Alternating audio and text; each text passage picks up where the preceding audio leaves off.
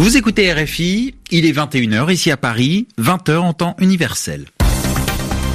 Romain Ozoui.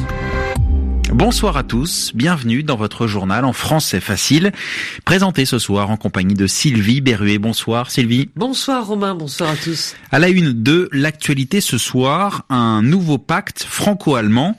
Emmanuel Macron et Angela Merkel ont signé un, traité ce mardi en, en Allemagne et à cette occasion, ils ont dénoncé la montée de l'extrême droite en Europe. La première journée du Forum économique mondial de Davos en Suisse elle a été marquée par le discours du nouveau président brésilien Bolsonaro.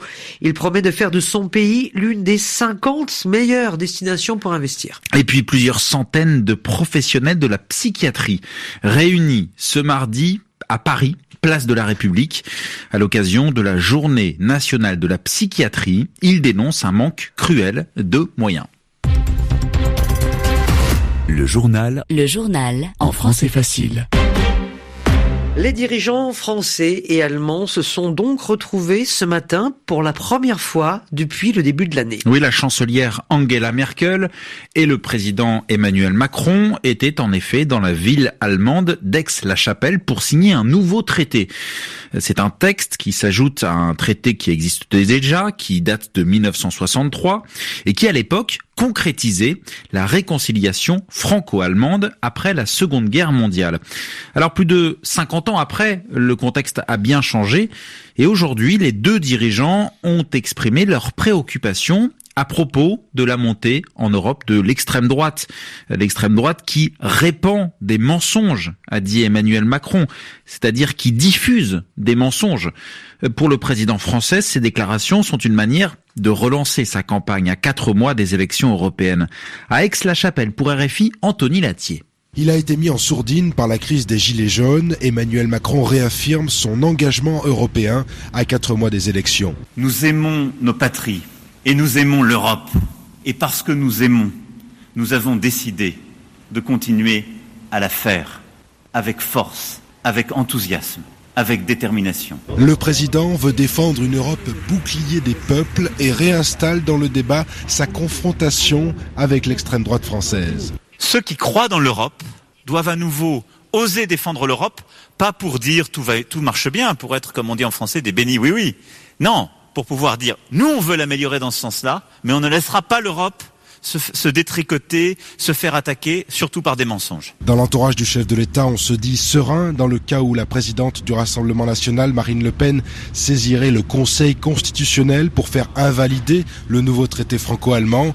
Quant aux propos du vice-président du Conseil européen sur la prétendue responsabilité de la France dans la crise migratoire, l'Élysée y voit des déclarations aberrantes. Emmanuel Macron de nouveau à l'offensive. La bataille pour les européennes a peut-être véritablement commencé aujourd'hui Anthony Latier, ex-la-Chapelle, RFI. Épreuve que cette bataille a commencé après la signature de ce traité franco-allemand. Marine Le Pen a réclamé la saisine du Conseil constitutionnel en France. Elle estime que ce traité n'est pas conforme à la Constitution française. Et pendant que les dirigeants français et allemands étaient à Aix-la-Chapelle, le Forum économique mondial s'ouvrait à Davos en Suisse. Et cette première journée a été marquée par le discours de Jair Bolsonaro, le nouveau président d'extrême droite au Brésil. C'était son baptême international, moins d'un mois après son investiture. Un discours court, seulement cinq minutes, au cours duquel il a tenté de séduire les investisseurs qui sont présents à Davos. Il a promis de mettre en œuvre ses réformes sur l'économie et il s'est montré conciliant sur la question du climat. On écoute Jair Bolsonaro. Notre mission, c'est de rendre toujours plus compatible la préservation de l'environnement, de la biodiversité et le développement économique. Ils sont interdépendants et inséparables. Les secteurs qui nous critiquent ont beaucoup à apprendre de nous. Nous voulons gouverner par l'exemple et nous voulons que le monde rétablisse la confiance qu'il a eue en nous.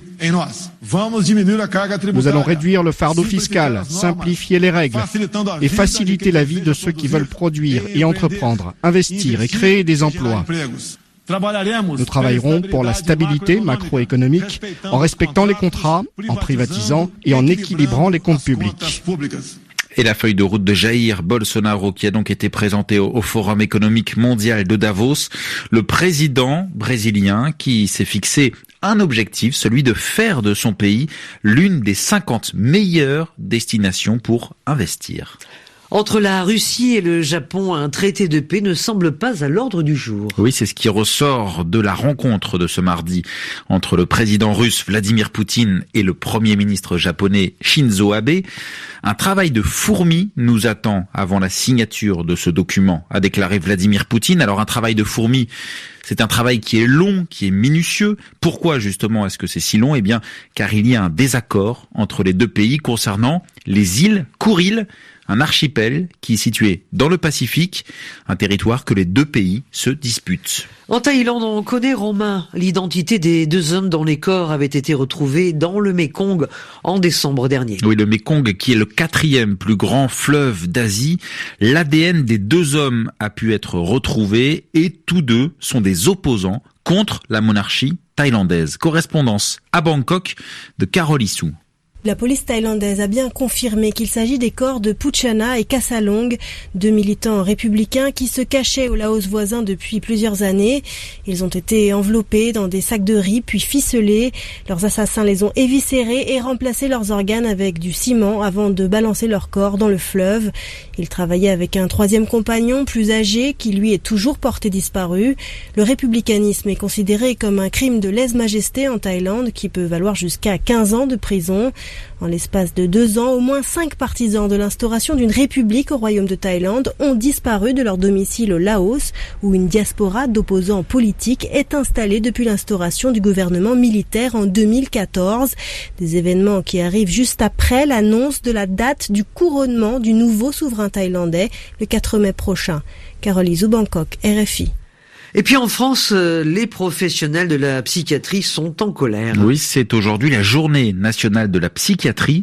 Et à cette occasion, les professionnels du secteur ont organisé une manifestation à Paris pour dénoncer le manque de moyens. Ils estiment que ce manque de moyens conduit tout simplement à la maltraitance des patients. Reportage Place de la République à Paris, Laurence Théo. Les flocons de neige et les blouses blanches recréent sur la place de la République l'ambiance aseptisée d'un hôpital. Inscrit au feutre rouge au dos de la blouse de ces deux infirmières en psychiatrie, hôpital en souffrance elles n'ont plus les moyens de prendre soin des patients. En psychiatrie, ce qui compte, c'est le relationnel, c'est le contact.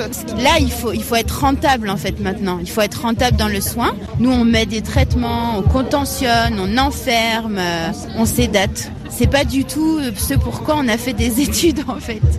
Casquette de marin blanchie par la neige, les mains enfoncées dans les poches, Arnaud Vallet, infirmier à l'hôpital psychiatrique de Villévrard, est inquiet. Les soignants eux-mêmes, ne trouvant plus de sens à leur travail, souffrent énormément. Parce que ce qui fait l'importance du travail en psychiatrie manière, c'est le sens qu'on y met. Et, et quand il n'y a plus de sens, quand on traite les gens, qu'on n'a plus le temps de les entendre, alors que la maladie psychique, c'est justement de ne pas être entendu dans sa souffrance par soi-même et par les autres, eh bien, les patients et les soignants souffrent de concert. Psychiatres, soignants et infirmiers manifestent pour alerter la population de la situation dramatique de la psychiatrie publique. Ils réclament, comme ils disent, de l'hospitalité pour la folie. Reportage Place de la République à Paris, signé Laurence Théo. La manifestation de ce mardi a rassemblé environ 300 personnes, des infirmiers, des médecins et des proches de malades psychiatriques. Et puis un joueur de football aujourd'hui est au cœur de toutes les inquiétudes, c'est Emiliano Sala. Oui, le joueur italo-argentin de 28 ans, il était en vol pour Cardiff, le club britannique, où il avait été transféré quand son avion a disparu des radars. L'avion se trouvait alors à une vingtaine de kilomètres de l'île de Guernesey. En France, l'émotion est très forte, euh, car jusque-là, Salah jouait au club de Nantes. Il était parmi les joueurs qui ont inscrit le plus de buts en Ligue 1 depuis le début de la saison. À Nantes, où l'entraînement de ce matin a été annulé et le match de Coupe de France qui était prévu demain soir reporté. Dans la suite de l'activité, le, tennis avec le rêve de Stefanos Tsitsipas qui continue à l'Open d'Australie. Oui, c'est ainsi qu'on prononce euh, le nom de ce joueur grec de 20 ans qui s'est qualifié pour les demi-finales de l'Open d'Australie. Il a battu l'Espagnol Bautista Agut après avoir dominé le Suisse Roger Federer il y a deux jours. 21h10 ici à Paris. Merci Sylvie Berruet. Merci fin de ce journal en français facile.